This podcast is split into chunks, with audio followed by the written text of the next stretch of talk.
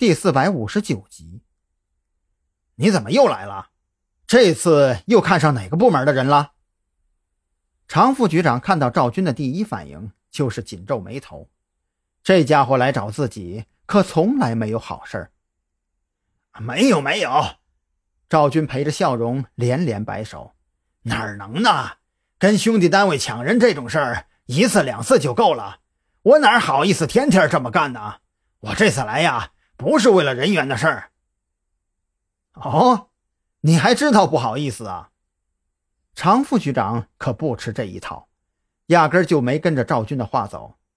我可告诉你啊，灵山镇的案子你们拖的时间不短了，我再给你们半个月。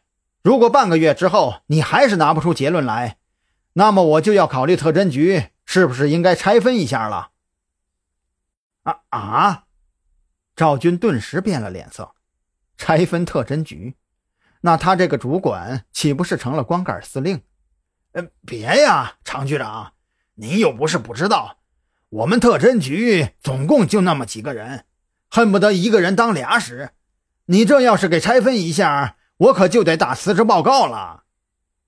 好啊，那你现在就写好交给我，我倒要看看，离开警队的话，你赵军的倔脾气能干点啥？常副局长也被他气到了，当即冷着脸将稿子和钢笔一起递到赵军面前。不是我瞧不起你，就你这驴脾气，给人家看大门都没人要你。赵军没词儿了。就那么干巴巴的站着，继续说话不是，扭头离开也不是，正所谓是呆若木鸡。行了，我时间很宝贵，有事直接说，别跟我扯淡。常副局长也只是逗逗他，真要拆了特侦局，他第一个不同意。其实我来找您呐，啊，就是岭山镇的事儿。赵军赶忙将来时路上打好的副稿给背了出来。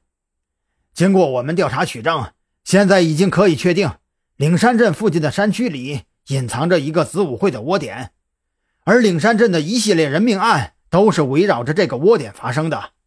所以，只要我们能够找到这个窝点的位置，并且将其一举查获，灵山镇所有的命案谜团就全部水落石出了。哦，常副局长听到这里，面色严肃起来。他放下手中资料，那你还来我这儿干什么呀？赶紧去找啊！我也想找啊，可可我们没人呐。赵军赶忙开启哭穷模式，光看他那声泪俱下的表情，拿个奥斯卡金像奖一点问题都没有。你也知道的，这岭山镇周围的山区连绵一百多公里呀。就算加上我这个伤员以及王啸天那个老头我们特侦局现在能够出动的也就五个人，南山县那边的警力也抽调不出来多少，总不能请求武警部队帮忙搜山吧？这情理上他也说不通啊！少他娘跟我哭穷！老实说，你到底想要什么呀？常副局长恨得牙痒痒，他现在。都想收回刚才的话了。这个赵军要是不当警察，去当一名演员，绝对称职。我听说特警队那边到了两架军用无人机。赵军赶忙止住哭诉。经过无数次试探，他已经清楚的知道眼前这位副局长的底线。自己要是再啰嗦下去，怕不是要挨踹了。想都别想！